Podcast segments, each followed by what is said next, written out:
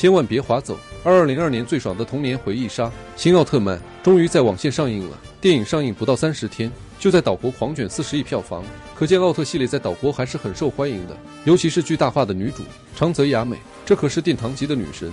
花姐从搬运工手里搞到了五马资源。今天就让我们抽几分钟来仔细研究一下本届奥特曼大电影到底怎么样。故事要从几年前说起。话说这天，岛国的某工地突然出现了一头巨型怪兽，怪兽长达百米，浑身长满了尖刺，其破坏力更是恐怖。凡是怪物所过之处，城市化为废墟。为了消灭怪兽，岛国自卫队出动了几百辆装甲车，在猛烈的炮火轰击下，怪兽才终于被消灭。可就在所有人都以为灾难到此结束的时候，更多更可怕的怪兽却接踵而至。猛犸之花。佩吉拉、贝兽哥等等，为了消灭这些可怕的怪兽，岛国特意成立了一个名叫霍特队的组织。这个组织拥有岛国最高的科技，在队员们的努力下，出现的怪兽都被一一解决。可慢慢的，人们却发现了一个可怕的规律：每当他们干掉一头怪兽，第二头怪兽的战斗力就会更强一点。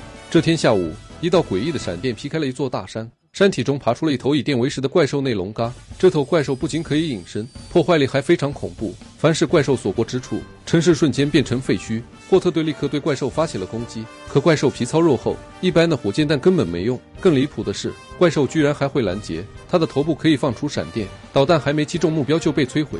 强烈的电流沿着电线波及到了山下的小镇。为了避免平民受伤。霍特队的队长急忙下达了疏散令，可怪兽出现的太突然，平民们根本来不及撤退。男主阿伟在巡查时意外发现一个孩子被困在了山上，更糟糕的是，怪兽正在向这个方向运动。为了援救孩子，阿伟独自一人冲入了森林里。可阿伟前脚刚进去，怪兽后脚也进入了森林。就在大家绝望的时候，仪器突然检测到了一个更诡异的东西：一个不明物体正以两千公里的时速飞向地球。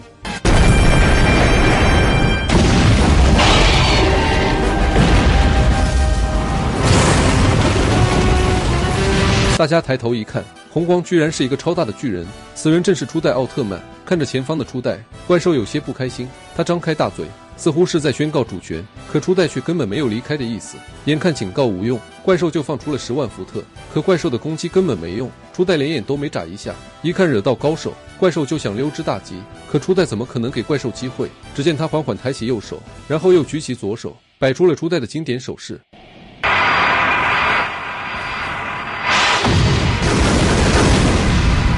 看着巨大的冲击波，霍特队全员都被惊呆了。这到底是什么存在？没等大家反应过来，初代双腿一蹬就直接离开了。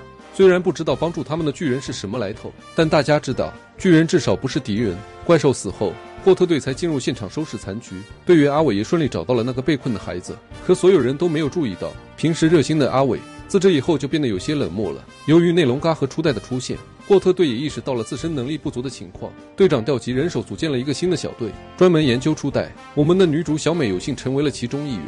看着冷漠的阿伟，小美就想套套近乎，可阿伟的态度却非常冷漠。很快，霍特队又接到了新的任务。核电站堆放废料的区域又出现了一头怪兽。通过检测发现，怪兽的尾部存在强烈的放射性反应。很显然，怪兽是冲着核燃料去的。队长立刻向地面投射了大量的穿甲弹，可炸弹还是没有起到作用。怪兽依旧不管不顾。就在大家束手无策的时候，初代再次出现。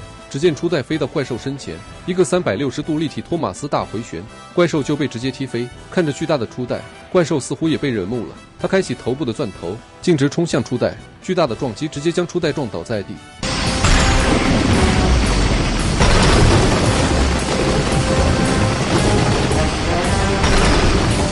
虽然怪兽的力量强大，可初代也不是吃素的。他一脚将怪兽踢飞，然后抓起怪兽触角，又是一个环式托马斯。在惯性的加持下，怪兽直接就被甩飞三百米。看着强大的巨人，怪兽这才意识到遇到高手了。他将触角插入土中，然后张开血盆大口，对着初代就喷射出了一股带有辐射的蓝色光束。但怪兽万万没想到，初代竟然接住了他的大招。可就在初代准备反攻时，他却注意到光束的辐射竟然扩散到了四周。